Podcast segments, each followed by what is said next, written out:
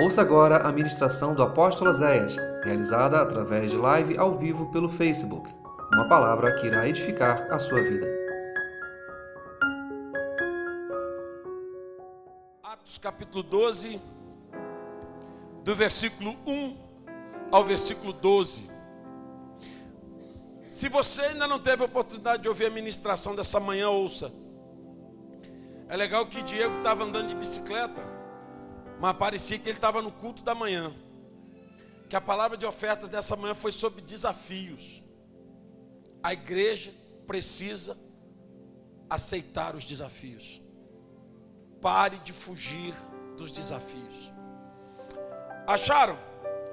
E por aquele mesmo tempo, o rei Herodes estendeu as mãos sobre alguns da igreja para os maltratar. E matou a espada a Tiago, irmão de João. E vendo que isso agradara aos judeus, continuou mandando prender também a Pedro. E eram os dias dos ázimos.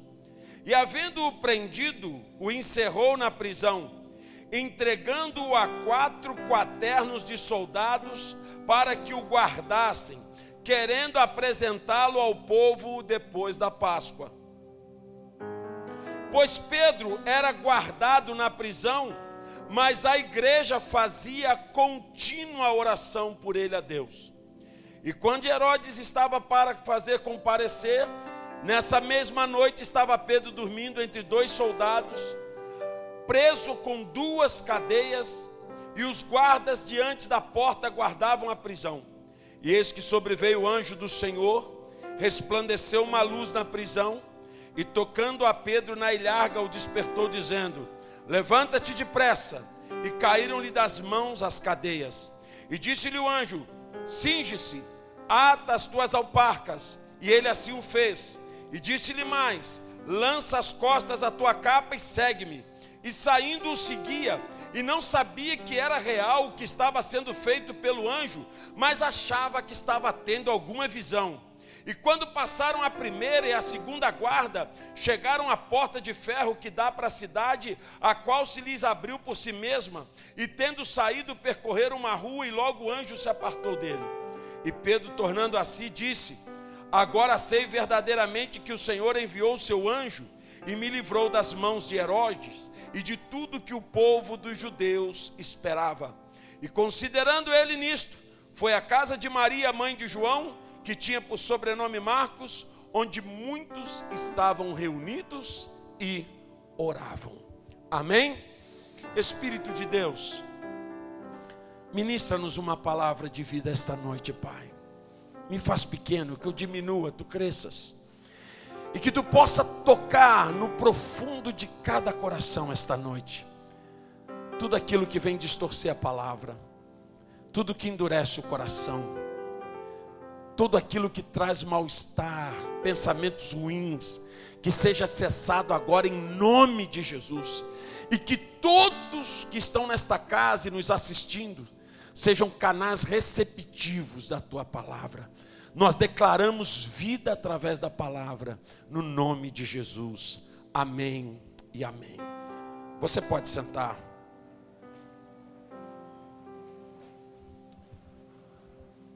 A palavra dessa noite,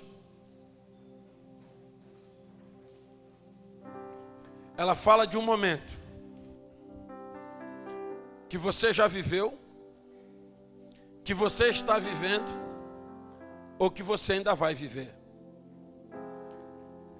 São aqueles momentos, aquelas situações, onde a gente pensa o seguinte: não há mais nada a fazer. O tema dessa noite é sem saída. Você já se sentiu assim?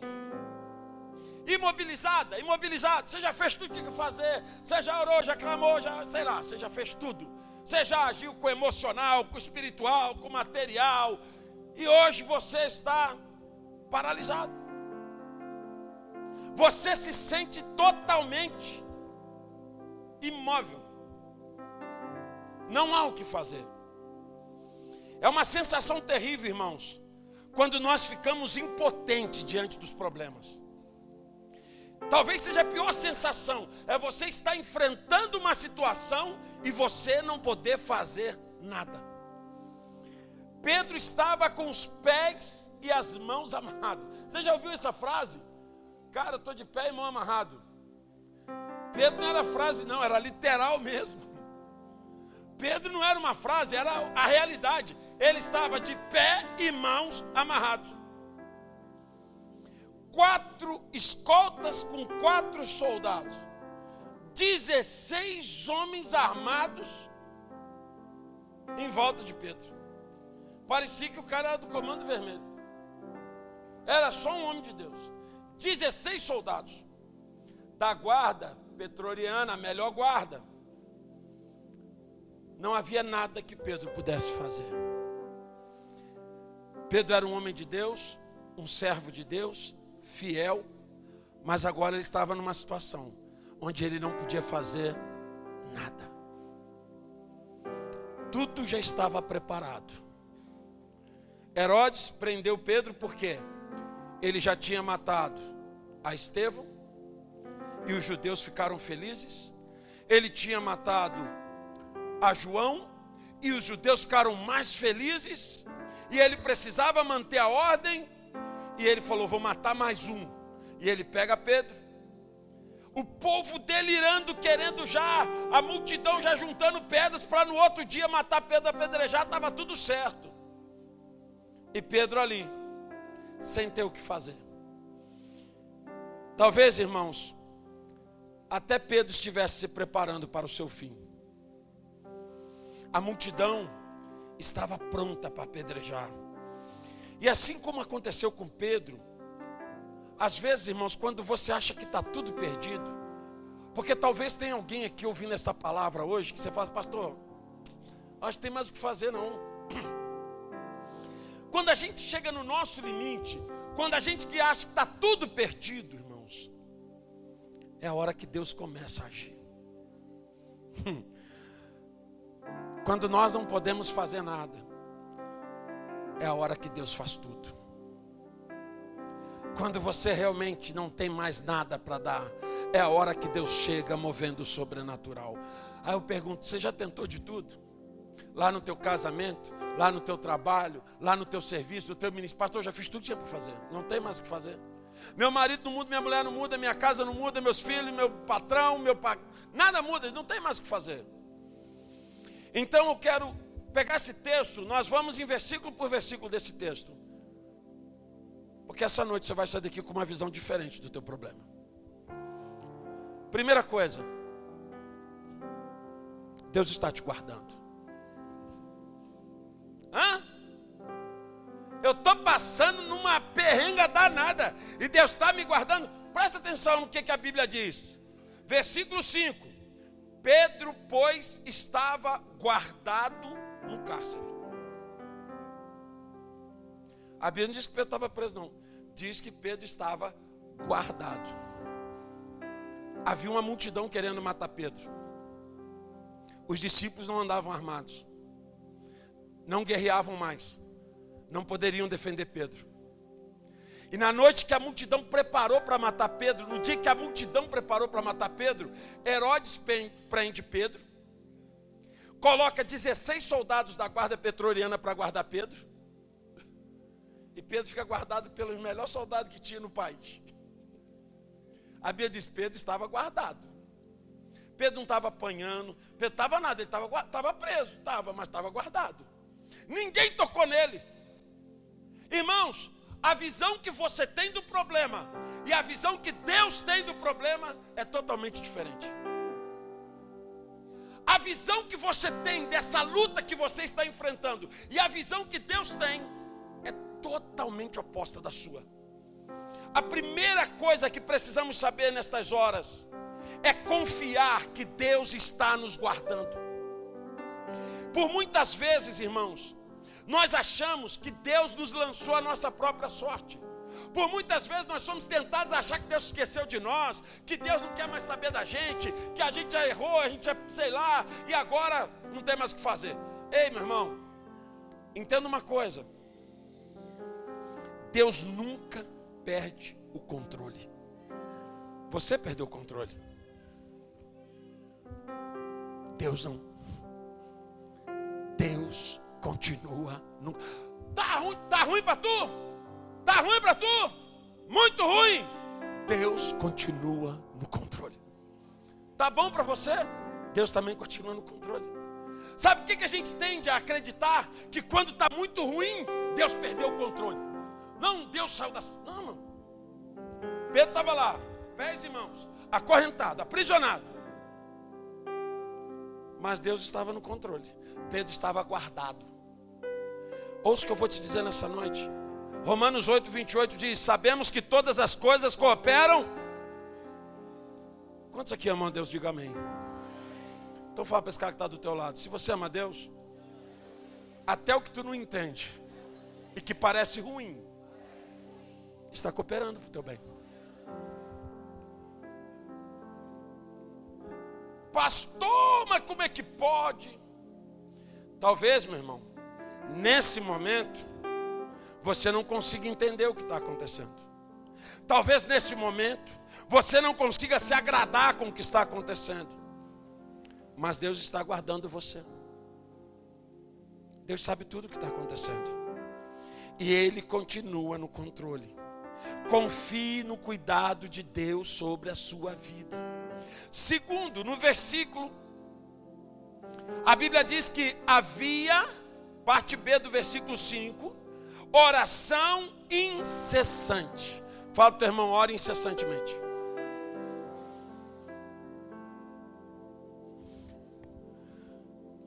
Eu, eu ia perguntar, não vou perguntar não. Mas vocês já fizeram igual a mim? De falar assim, não vou mais orar por isso não. Tá? Não precisa falar que tu fez não. Deixa só eu deixa só eu ficar errado. Tu fica certo. Sabe aquele negócio que tu já orou, tu já clamou, tu já pediu, tu já falou, tu já botou na mão de Deus. Ah, e aí isso aconteceu? Nada. Aí sabe que tu fala? Não vou mais orar por isso não.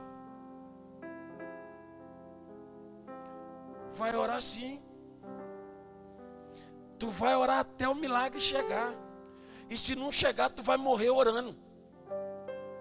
Porque Deus é Deus que ouve orações incessantes. Sabe o que é uma oração incessante? É uma oração que nunca para. Nunca. Não vou orar para fulano. Acabou. Nós temos nosso ataque de pelanca, irmão. Deus sabe disso. Deixa eu fazer uma pergunta: tu estaria orando por Pedro? A Bíblia diz que havia uma oração incessante. Ele já estava preso, ele já estava condenado, ele já estava trancafiado, não havia, e a igreja com uma oração incessante. O diferencial desse texto é que existe um mas, um porém, porém havia oração incessante. Diz que havia uma diferença naquela situação de Pedro, a oração. Sabe o que, é que o inimigo tem feito conosco, irmãos? Ele tem nos convencido a parar de orar. Ele nos mostra tantas evidências, é tanta coisa que ele mostra, ele fala: tua oração não adianta de nada, para de orar. Ih, você é boba, menina, essa oração aí, está perdendo tempo, essa pessoa não quer mudar, esse outro não quer isso, esse outro não quer aquilo, para de orar.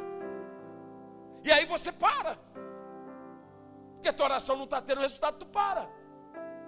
Mas a oração, ela não pode parar, porque 1 Tessalonicenses 5,17, o apóstolo Paulo vai dizer: orai sem cessar. Fala para teu irmão, não pode parar. Pastor, mas eu quero parar. Então para. Mas a culpa é tua. Mata esse BO no peito e fala: Deus, eu vou parar e agora a culpa é minha. Porque enquanto eu estou orando, a responsabilidade é de Deus. Quando eu paro de orar, a responsabilidade é minha. Eu tenho que orar até que o milagre chega, porque a minha oração é um sinal de que eu creio num Deus do impossível. Se você orar incessantemente, Deus vai fazer um milagre na tua vida. Eu não tenho a menor ideia do que você precisa. Eu não tenho a menor ideia do pelo que você está orando. Mas se você orar incessantemente, Deus vai mover um milagre na sua vida. Sabe por que, que muita gente aqui está morto hoje espiritualmente? Porque você parou de orar por aquilo que você sonhava. Nem orar você ora mais. E não existe milagres para uma igreja que não ora. Não existe respostas para uma igreja que não ora. Não existe mover de Deus para uma igreja que não ora. Terceiro, no versículo 6. Irmão, descanse no Senhor. Quando Herodes estava para apresentá-lo naquela mesma noite, o que que Pedro estava fazendo? Hã? O que que Pedro estava fazendo, irmãos? Não pode. Não pode não, peraí, presta atenção. O cara está preso. Ele vai ser apedrejado amanhã. Do lado de fora a galera está gritando: Pedro, Pedro. Ele tinha que estar tá com crise de ansiedade. Ele tinha que estar tá roendo as unhas. Ele tinha que estar tá chorando. Ele tinha que estar tá batendo a cabeça. Ele tinha que estar tá desesperado. Não, sabe o que Pedro está fazendo? Dormindo. Pergunta irmão: tu conseguiria? Eu acho que eu não alcancei esse nível, não, irmãos. Pensa bem. Vem comigo no Fantástico Mundo de Bob. O último sono, a última noite. Amanhã, tu vai morrer apedrejado. Tu está entre dois soldados. Tu está acorrentado, pé e mão. Mas tu está dormindo. Eu imagino Paulo, Pedro orando e dizendo, Salmos 104, se não me engano. Em paz me deitarei, logo pegarei no sono, porque sou tu me faz repousar em segurança. Ah. E o soldado falando, esse cara é doido, hein? 104, 8? 4, 8. Salmos 4, 8. Pedro dormia. E sabe por que, que Pedro dormia?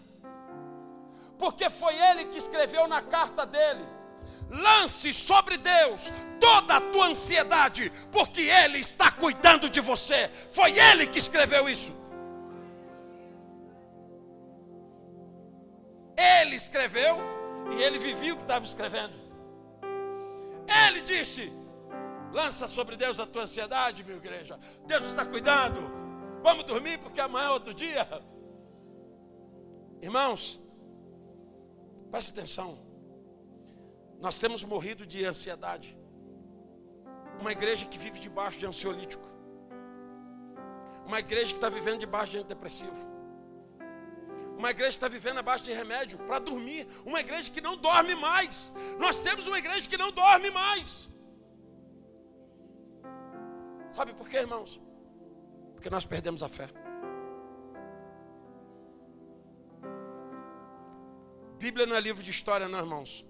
Bíblia é manual de vida. Pedro dormia. Ah, mas tu vai morrer amanhã. Só se Deus quiser. Ah, mas amanhã vai acontecer. Não sei, só se Deus quiser. Eu hoje eu vou dormir. Sabe o que você consegue com a tua insônia? Olheira, cara de defunto, pé de galinha. Só o que tu consegue com a tua insônia. Não resolve nada. É por isso que o salmista diz em Salmos 4,8: Eu vou deitar e vou dormir, porque só o Senhor me faz repousar em segurança. Acabou, irmãos. Amanhã é outro dia. O dorme, o texto dorme nessa palavra, ele significa confiança que dá descanso. Quem é que confia em Deus? Diga amém. Você confia em Deus? Vou repetir, eu vou repetir. Vou, eu vou repetir. Quem é que confia em Deus, diga amém. Então por que, que tu não descansa? Das duas, uma, tu não confia ou então tu descansa. Quem confia, descansa. Por que, que Pedro estava dormindo? Ele era maluco? Ele tinha problema mental? Ele era débil? Não. Pedro estava dormindo porque ele confiava 100% no Jesus que fez ele andar sobre as águas, como Diego ministrou aqui nessa noite. Meu irmão, Tu não está entendendo que tu não vai fazer nada. Tu não vai mudar ninguém. Tu não vai mudar tua mulher, tu não vai mudar teu marido, tu não vai mudar teu filho, tu não vai fazer mais nada. Tu já chegou no teu limite. Então agora é hora de ver o sobrenatural de Deus acontecer. É hora de tu orar sem cessar, pegar toda a tua fé, lançar em Deus e descansar no Senhor. Você precisa aprender a confiar no tempo de Deus para a tua vida. Pedro podia estar falando o quê? Eu nunca pensei que Deus ia fazer isso comigo. Pedro podia estar lá. O que, que adiantou? Eu servi a Deus, olha onde eu estou, preso, amarrado, lascado. Eu não quero mais ser crente. Pedro podia estar nessa situação, irmãos. Mas sabe o que ele estava fazendo? Dormindo. Porque ele acreditava que todas as coisas estavam cooperando para o bem dele. É tão louco isso que Pedro não estava preso, estava guardado. Diga comigo assim, talvez o problema que eu estou passando está me livrando de um problema muito maior. Você já pensou assim ou não?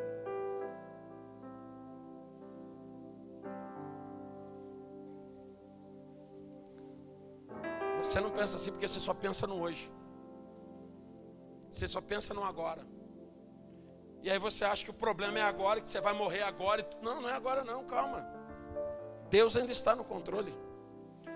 No versículo 7, Deus enviará o seu anjo. Diga comigo, Deus vai enviar o seu anjo. Tem oração incessante? Tem, pastor. Estou orando. Tem alguém confiando? Tem, apóstolo, estou confiando. Eis que, porém, sobreveio um anjo do Senhor. Aqui nós começamos a ver a ação de Deus ao enviar o seu anjo. Primeiro você deve confiar a sua vida ao poder de Deus. Acreditar que Deus está te guardando. Sabe o que a Bíblia diz sobre anjo em Hebreus 1,14? A Bíblia diz que anjos são espíritos ministradores a serviço daqueles que hão de herdar a salvação. Traduzindo, anjos trabalham para aqueles que servem a Deus.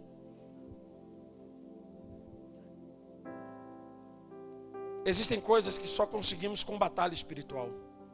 E é por isso que Deus envia seus anjos para lutar a nosso favor. Você acredita que Deus pode enviar um anjo nessa noite a teu favor? Crê mesmo? Sério? Você presta atenção. Diego estava contando o testemunho dele aqui. Que chega uma mulher que tem nada a ver com a vida dele e fala: Não sei por que eu estou te fazendo isso, mas eu estou aqui para te abençoar. Quem que você acha que foi lá? Vai lá e abençoa meu servo lá. Ah, não quero, não não tem querendo, vai lá e abençoa. Eu estou mandando, vai lá. Deus vai enviar anjos sobre aqueles que creem, irmãos. Deus vai enviar recursos sobre aqueles que creem. Deus vai enviar formas milagrosas de bênçãos para aqueles que creem. Tome posse disso nesta noite. Versículo 7 diz que entrou uma luz Recebe essa palavra profética nessa noite. Você que está sem direcionamento. Você que está sem saber o que fazer. Você que não está sabendo lidar com a situação. Deus vai te enviar uma luz. Pastor, não estou sabendo como lidar. Confia. Estava tudo escuro na prisão. Quando uma luz muito forte brilhou.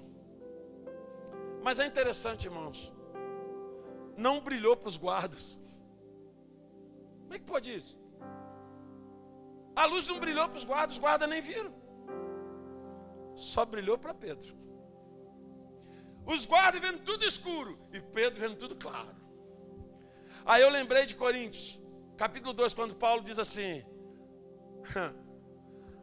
O homem espiritual discerne bem todas as coisas, tem luz. Não haverá filhos de Deus perdidos. Talvez você esteja sem saber o que fazer. Deus vai te dar direcionamentos. Nessa noite eu quero que você receba essa palavra. Diga eu recebo em nome de Jesus. Estende a tua mão aí. Eu profetizo sobre a tua vida. Uma luz de direcionamento para a tua vida profissional e financeira, para a tua família, para a tua casa e para o teu ministério. Deus dará direcionamentos que você nunca imaginou. Deus vai esclarecer a sua mente e vai te trazer entendimento de novos propósitos. Você toma posse disso, dá um aplauso ao Senhor nessa noite. Aleluia.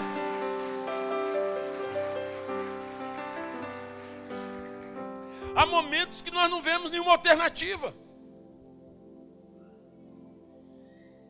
Por que, que você está assim? Porque não tem o que fazer.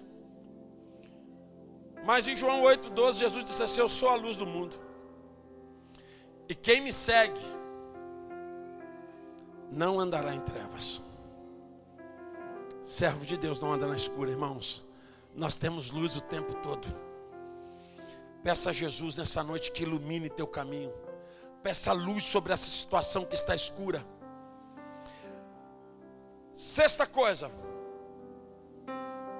Deus vai tocar você. Tem gente aqui que está morto espiritualmente. Você está precisando ser tocado por Deus, irmão. Você precisa ser tocado por Deus. Você está morto espiritualmente, cara. Você virou assistente de culto. Você vem assistir culto. Há quanto tempo tu não sente um mover? Há quanto tempo tu não chora na presença de Deus? Há quanto tempo tu não sente um derramar da glória de Deus? Tu está morto, filho. Tu virou gente que assiste culto. E gente que assiste culto dá nota para culto. Nota 2, nota 10, nota 8. O culto estava isso. Ei, meu irmão. O culto não está acontecendo para você, não. O culto é para Deus. E quando você vem cultuar, quando você está em relacionamento com Deus, você chega na presença dEle e Ele toca o teu coração. Pedro estava ali dormindo. O anjo acendeu a luz. Pedro não viu. O anjo chegou aí. Ei! O anjo toca em Pedro. Pedro. Aleluia, irmãos. Há um toque de Deus para nós nessa noite, eu creio nisso. Sabe por quê, irmãos? Às vezes nós estamos num tempo de tanta pancada que nós estamos ficando com o casco duro. É só pancada.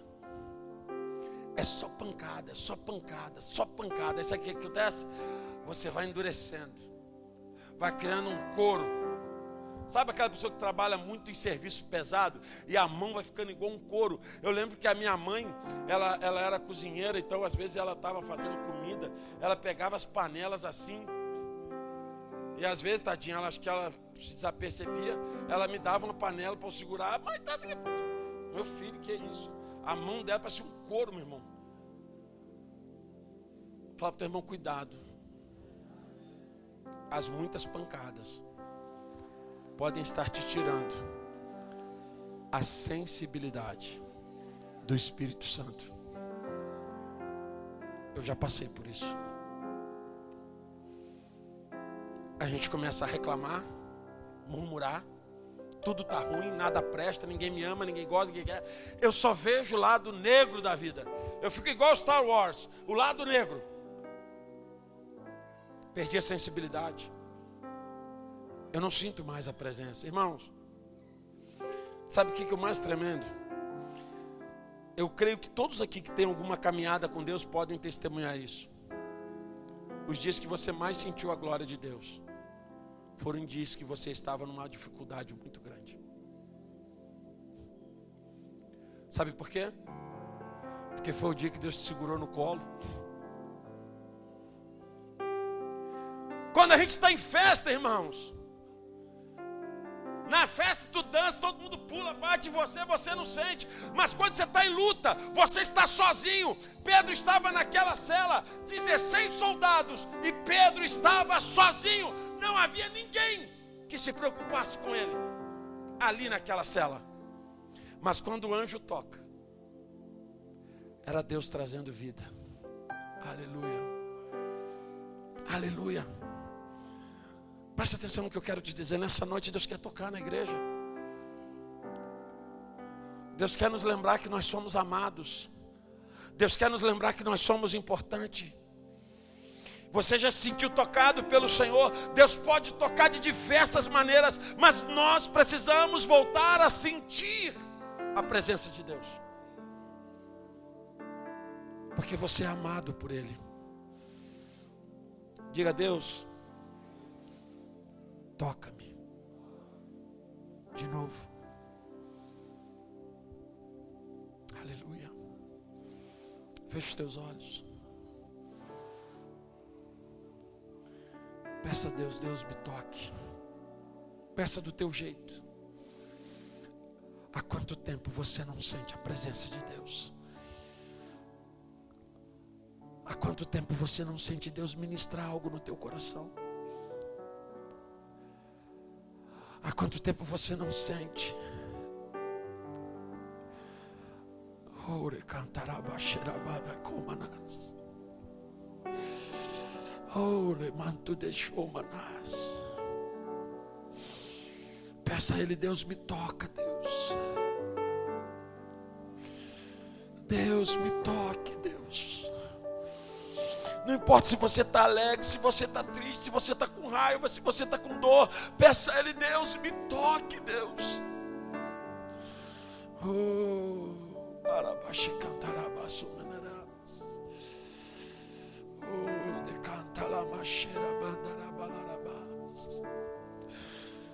Oh Deus, apenas um toque teu nessa noite, Deus. Senhor, a tua igreja precisa te encontrar de novo, Deus. Nós precisamos ser tocados por ti, Deus. Toca-nos outra vez, Deus. Aleluia. Peça a Ele para te tocar. Talvez você nunca tenha experimentado, você já experimentou, mas hoje, olha teu rosto desfigurado, amargo, sem esperança, sem fé. Deus já está tocando nessa noite aqui. Lamase cantarabas. Ori.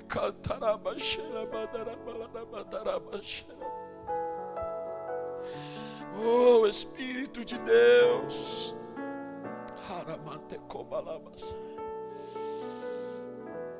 Aleluia. No sétimo ele vai dizer: Pedro, desperta, levanta-te. Pedro, ei Pedrão, Desperta, Pedro. Pedro, levanta, Pedro. Pedro estava naquela situação, não posso fazer nada, vou dormir. E o anjo está dizendo para ele: desperta, levanta porque está acontecendo alguma coisa nova, aleluia. Está se cumprindo, Pedro, Isaías 43, 18 e 19, quando ele diz assim: Está vindo uma coisa nova à luz, eu estou fazendo algo novo, aleluia. Igreja, Deus está fazendo algo novo, acorda, igreja, acorda, sai do teu sono, sai da mesmice, porque Deus está gerando algo novo. Deus está gerando algo novo. E ele diz: Desperta, Pedro. Levanta. E diz no versículo 7 que Pedro despertou. E o anjo disse: Levanta-te depressa. Momentos de muita batalha, momentos de muitas provas, momentos de muitas guerras, tendem a nos derrubar, irmãos. E a gente fica prostrado mas nessa noite assim te diz o Senhor: levanta-te. Pedro já tinha acordado com a luz, com o toque do anjo, mas Pedro permanecia inerte. Pedro estava parado. Por um momento ficou deslumbrado com a maravilhosa vista angelical. E Pedro se satisfez em ficar olhando aquela luz maravilhosa. O anjo despertou e disse: Se levante, meu amigo. Não é mais tempo de ficar barado, ficou o momento de agir. Muitos crentes só querem ficar na contemplação, olhando o que Deus vai fazer. Isso foi ministrado hoje de manhã. Muita gente esperando a, a promessa chegar. Promessa não vai chegar, não, meu irmão. Aprende. Deus não dá promessa. Deus faz promessas. E você conquista promessas. Tu está esperando a promessa acontecer? Sentado, parado. Vai morrer sem ver. Tu que não trata de se mover. Deus estava dizendo, Pedro, vamos fazer. Eu pergunto para vocês. A Bíblia diz que Filipe foi transladado. Está na Bíblia, sim ou não? Está na Bíblia. Foi parar lá perto do eunuco lá, sem nem saber como. Parou, transladado. O anjo não podia transladar Pedro? Sim ou não? Sim. Mas falou: não, não, não. Faz a tua parte aí, negão. Vamos embora. Levanta. Anda. Ei, vamos embora. Às vezes, irmãos, nós estamos orando, mas não estamos agindo. Orar são orar com ação. A igreja costuma ser como um campo de futebol, onde uma multidão fica gritando, mas na hora de trabalhar só alguns aparecem. Várias vezes Jesus, após curar uma pessoa, dizia: Toma o teu leito e anda. Faz alguma coisa. Não adianta você fazer pirraça com Deus. Não adianta você bater queda de braço. Não adianta fazer beicinho e dizer que está triste e magoado. Só vai afundar cada vez mais. Deus não tem filho. Ministrei isso hoje de manhã. Deus não tem filho mimado. Não tem. Deus às vezes dá mimos a filhos que estão na batalha. Aquele refrigériozinho, sabe? Aquele igual ele dava dando agora para Pedro, mas filho mimado, que faz beicinho, que faz pirraça, que se joga no chão, não, isso aí é bastardo.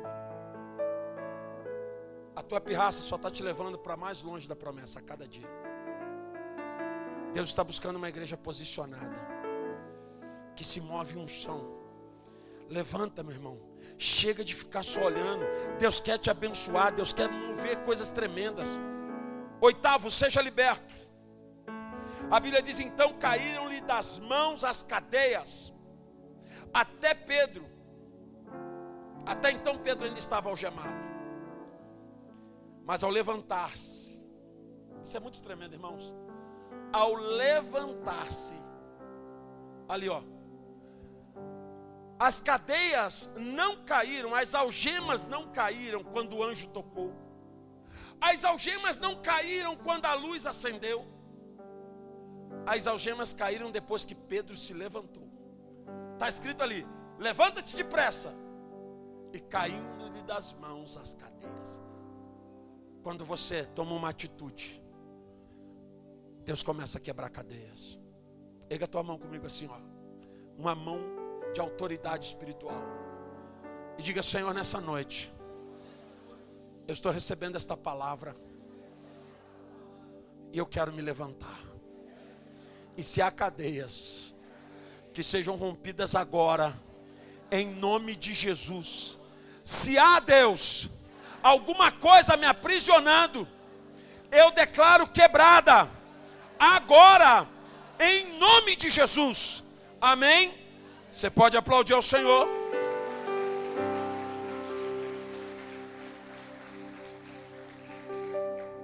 Há pessoas que não são libertas porque não estão dispostas a fazer o mínimo pela sua própria libertação. Além de aceitar Jesus, além de iniciar o processo de conversão, é necessário você se libertar de tudo aquilo que impede a sua vida de crescer, irmãos. É necessário se libertar dos pensamentos e atitudes mundanas. É necessário você tomar posse do que Deus tem para a tua vida. Jesus quer libertar você. Obrigado, filho. E tudo que é teu. Porque quando o inimigo nos aprisiona, irmãos, ele também aprisiona o que é nosso. Mas quando Deus nos restitui, Ele restitui também tudo que é nosso. Nono, versículo 8: Disse-lhe o anjo: Singe-te, calça as sandálias. E ele assim o fez. E disse-lhe mais: Põe a capa. Meu irmão, prepare-se para o melhor. Quantos aqui estão se preparando para coisas maravilhosas que vão acontecer? Diga amém. Mas é sério mesmo, não é conversa fiada, não. Não, não, não, não. Preste atenção. Preste atenção, irmão. Olha a cara do crente. Eu estou me preparando melhor. Olha a cara do crente. Eu estou me preparando melhor. Olha a cara do crente. Maluco, tu já está pronto para desgraça.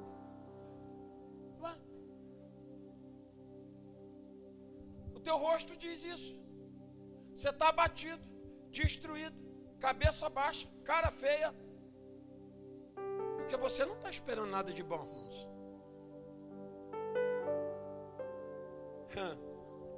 Salmos 20, 126 diz: Quando o Senhor restaurou a nossa sorte, nós ficamos como aqueles que sonham.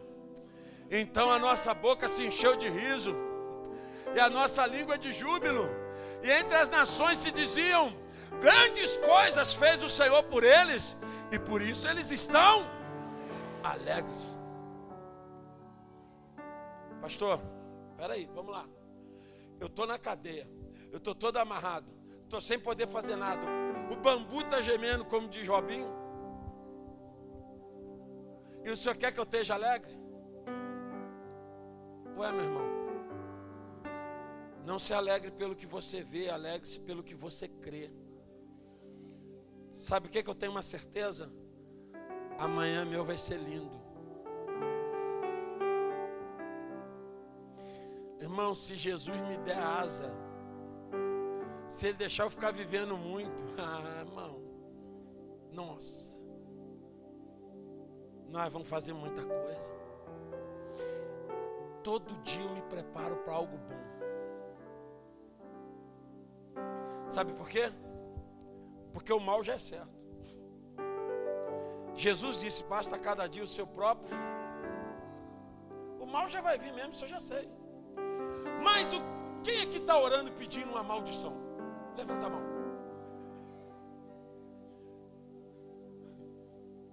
Não tem ninguém. Então fala para o teu irmão se tu está com problema. Por quê? Agora quem está orando pedindo bênção?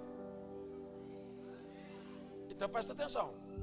Se eu estou orando pedindo bênção e eu tenho fé, eu estou alegre, porque a bênção vai chegar, sim ou não? Se eu estivesse orando pedindo maldição, eu tinha que ficar triste, porque a maldição vai chegar. Mas eu estou orando pedindo bênção, e a bênção vai chegar, e eu já estou alegre. Ah, mas hoje não está bom, mas amanhã vai ficar. Um dia o nosso culto foi numa casa de, de uma salinha de 9 metros quadrados. Hoje está nessa de 500. E daqui uns tempos vai ser numa de 2 mil. Eu vou ficar triste por causa de quê? Deus está fazendo coisas tremendas. Eu olho para mim, eu olho para você, eu olho para nós, eu vejo que Deus está realizando coisas tremendas. E aí você está aí com essa cara de cachorro, causa da mudança. Aquela cara de navio bicudo. Cara, deixa Deus te tocar nessa noite, meu irmão. Deixa Deus te tocar, deixa Deus quebrar as tuas cadeias, deixa Deus te libertar nessa noite. Porque a Bíblia diz que só os livres podem louvar, e só os vivos podem louvar. Aleluia. Sabe o que, eles não entendiam? Quem estava preso ali eram os guardas. Pedro estava soltinho, soltinho. Tu vê um servo de Deus, o bambu gemendo, ele está abençoado pra caramba. Porque lá no deserto Deus está levando pão e carne para ele todo dia. Se tu olhasse no teu Google, você botasse aquele Google Maps, você olhasse Elias lá no deserto, ia lá, irmão Elias, lá no deserto, coitado, gente, Deus abandonou Elias no deserto lá. Sol de 45. O homem está lá andando sozinho. Tinha até pena dele, não ia? Todo dia de manhã, pão e carne, água fresca do riacho. De noite, escola trazendo pão e carne. O maior, o maior mimo de Deus com Elia, cuidando de Elia. Meu irmão, aonde você estiver com Deus, você nunca vai estar sozinho. Prepare-se para o melhor, irmão.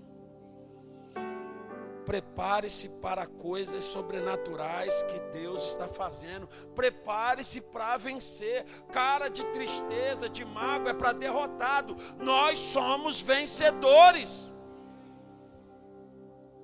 Décimo, siga em frente pela fé. No versículo 8 e 9 diz: Segue-me. E então saindo seguia. Não sabia se era real o que estava fazendo por meio do anjo, antes parecia uma visão. Pedro estava entendendo nada, Pedro estava nem acreditando. Diga comigo, Deus vai fazer coisas tão maravilhosas que nós nem vamos acreditar. Isso vai ser doideira, igreja. Eita glória. Se Pedro faz uma rebelião, tinha dado errado. Se Pedro pede ajuda, tinha dado errado. Se Pedro sai sozinho, dá errado. Muitos problemas nossos não se resolvem porque nós estamos fazendo do nosso jeito e a gente não quer seguir o anjo. Para de andar pela tua cabeça e segue a palavra de Deus. Segue a luz, segue o anjo. Quando você ouvir a palavra e a palavra for o teu guia, vai começar a dar certo. Diego testemunhou o que aqui? Ele ouviu uma palavrinha, falou uma palavrinha ontem, do Cefome para ele. Que o Cefome está arrebentando tudo. Uma palavrinha que ele pegou do Cefome que eu falei com ele ontem. Subiu o morro. Anda pela palavra que tu pode tudo na palavra. Décimo primeiro, Deus vai abrir portas para você. Versículo 10 diz: Depois de terem passado a primeira e a segunda sentinela, chegaram ao portão de ferro que dava para a cidade. E o portão se abriu. Irmãos, quando que você viu pela primeira vez um portão automático na tua vida? Eu já era velho já, porque eu não lembro disso não. Né? Há 12 mil anos atrás, Pedro já tinha visto portão automático. Olha o que a Bíblia diz: que eles chegaram diante do portão e as portas de ferro, meu irmão, se abriram automaticamente. Há dois mil anos atrás já tinha portão automático. Hã? Cara, é muito Deus no negócio. É muita presença de Deus no negócio. Ouça que eu vou te dizer: portas que você nunca vai abrir com as tuas mãos. Portas que você não tem ideia de onde estão as chaves.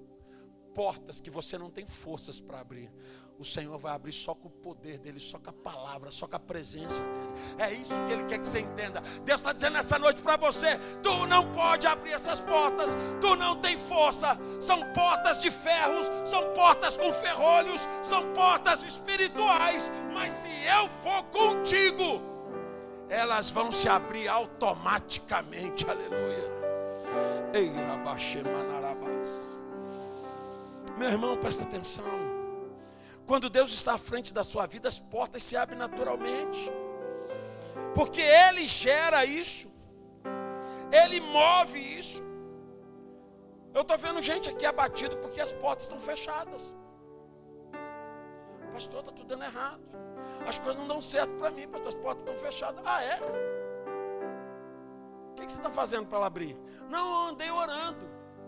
Ah, andou. Eu já até fiz um jejum. Ah, passado, lá atrás. Não, meu irmão, você não entendeu a dinâmica. Orai sem cessar, buscai sem cessar, clamai sem cessar, enchei-vos do Espírito. E aí você vai começar a ver portas que tu nunca achou que abrir, se abrindo do nada.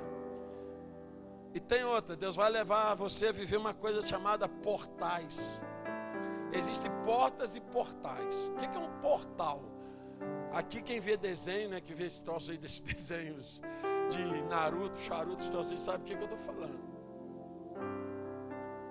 Aparece um portal assim, o cara entra sai lá em outro lugar. Pum. Como assim, pastor? Não entendi. Quando você está na unção, irmãos, Deus te tira daqui e te põe lá. É por isso que ele diz assim: Ele tira do monturo, Ele tira do lixo e faz assentar com os príncipes dessa terra. Deus faz assim, ó. Isso é portal que Ele abre. E aí você, oh, eu estou triste porque as portas não se abrem. Não vai se abrir se você não mudar de comportamento. Entenda o processo de Deus na sua vida. E encerramos dizendo o seguinte, meu irmão. Versículo 11: Pedro caindo em si disse: Agora verdadeiramente eu sei que o Senhor enviou o seu anjo e me livrou da mão de Herodes e de toda a expectativa do povo judaico. Pedro saiu dali pensando que estava sonhando. E depois ele falou: Rapaz, era realidade. Que troço maravilhoso isso. Às vezes, quando nós somos abençoados, nós ficamos como quem sonha. Né, Thaís? Quando você não pode fazer nada, só pode orar, fica triste não. Chegou a hora de Deus mover milagres. Pastor, não tem nada mais para fazer. Então agora é a hora que Deus vai mover. E Deus vai mover coisas sobrenaturais. Alegre teu coração. Não espere Deus agir para você alegrar o teu coração. Alegre teu coração pela fé que você tem em Deus. Que bom que você ouviu essa ministração. Divulgue, compartilhe, divida esta palavra com alguém. Que esta palavra seja canal de bênçãos em sua vida. Te esperamos no próximo culto na Casa de Louvor. Acesse nosso site casadelouvor.org.